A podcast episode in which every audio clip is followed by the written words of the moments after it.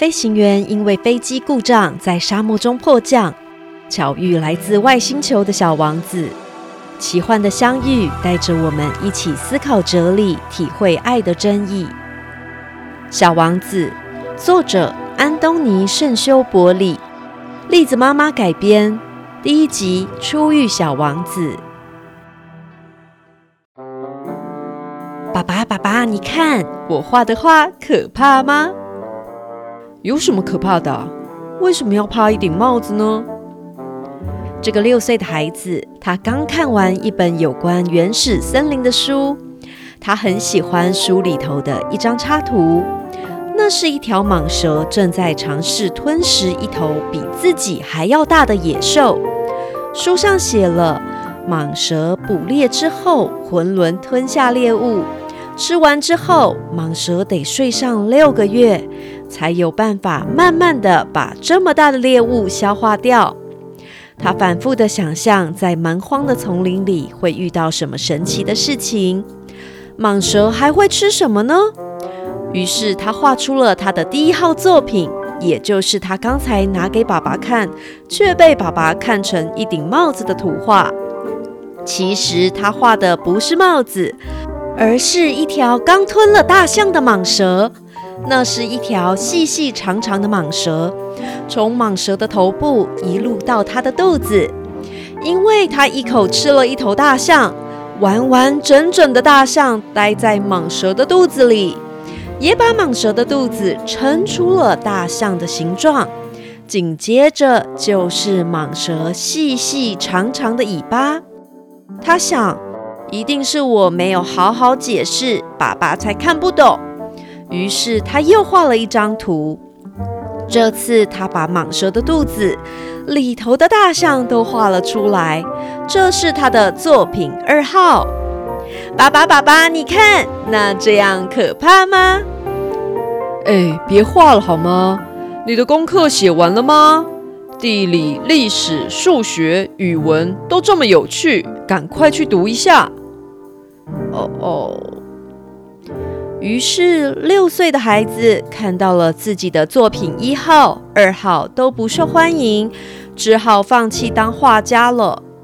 时光飞逝，男孩长大之后成为了飞行员，也幸好他认真的读地理，他现在可以一眼就分出自己的所在地。如果夜里失去了方向，他可以靠地理知识找到方向。尽管他长大了，他还是时不时会拿出他的第一号作品给他认为聪明有智慧的大人看看。不过，大部分的人都觉得那是顶帽子，从没有人看出那幅图画真正的含义。一直以来，他孤独的生活着，身边没有任何真正聊得来的人。各位小坚果们，你们知道这个人现在人在哪里吗？他现在正在一片杳无人烟的沙漠中。你们知道沙漠是什么样的地方吗？沙漠是个充满黄沙、空气干燥、没有什么水，也没有什么植物。飞行员现在正在非洲的撒哈拉沙漠，在广大的沙漠中，除了他之外，还有一架飞机。原来他的飞机故障了。他想，应该是引擎中有东西坏掉了，但他身边没有任何人，没有机师，没有乘客，没有任何的帮手。在沙漠里，没有自来水，没有冷气，更没有便利超商，只有飞行员、一台飞机，还有数不尽的黄沙。他的备用水只能维持一个礼拜。他现在只能硬着头皮自己试着修飞机。第一天晚上，他就睡在这片杳无人烟的沙漠中，就像倚靠着船板在大海上漂流的遇难者那样无助。你好，请你画一只羊给我。嗯，请你画一只羊给我。嗯，什什么？给我画一只羊。飞行员还睡得迷迷糊糊的时候，被一个声音吵醒，他像被电击一样跳了起来。飞行员揉了揉眼睛，吃惊的睁大了眼睛，看着声音的来源。那是一个奇特的小人，他睁着一双明亮的双眼，一本正经地看着飞行员。这个小孩身着干净整齐的绿色大衣，脚上踩着光亮的长靴。在这个满布黄沙的沙漠中，他干净的外表还有闪亮蓬松的金发，没有任何疲倦、害怕或是饥渴的样子，一点也不像迷路的孩子。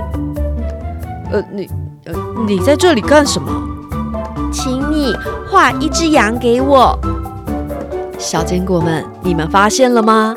这个男孩没有回答飞行员的问题呢，没有听飞行员说话，他只是自顾自地说着自己的要求。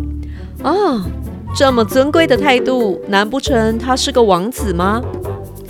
在荒芜的沙漠中遇到这么神秘，不管外表或者是态度都像王子一般的男孩，而且在飞机失事、飞行员的生死存亡之际，居然被要求要画画。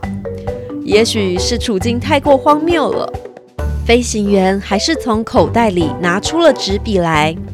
不过他想到。自己只学过地理、历史、算术和语文，所以他有点没好气的对男孩说：“我不会画画，没关系，试试看画只羊给我吧。”飞行员从没画过羊，他只画过两张图，也就是最一开始故事说的第一号作品和第二号作品。所以飞行员把他的第一号作品画给了这个男孩。男孩一看见就说：“不，我不要蟒蛇。这只蟒蛇还吞了一头大象。哎，蟒蛇太危险了，一头大象又太占空间了。我住的地方很小，什么事情都是小小的。我只想要一只绵羊，请给我画一只绵羊吧。”飞行员吓了一大跳。这是飞行员第一次遇到看得懂他的作品一号的人，于是他紧接着画了一只羊给男孩。男孩专心的看了一会儿，他说：“这只羊生病了，再帮我画一只。”嗯，好，好吧，我再画一只。你看，这不是绵羊，这是山羊，它的头上有角呢。啊，好了，这这只可以了吧？这只太老了，我要一只可以活得很久的绵羊。飞行员快要失去耐心了，他还急着要拆下引擎，看看引擎到底发生了什么事呢？他胡乱画了一张，随口说道。这是个箱子，你要的绵羊就在里面。男孩看到那张图，眼睛发亮。我要的就是这个。你这只绵羊会需要吃很多草吗？嗯，问这个干嘛？因为我住的那个地方，每个东西都很小。肯定够的，这只绵羊很小的。嗯，应该不算太小。你看它睡着了。就这样，飞行员认识了小王子。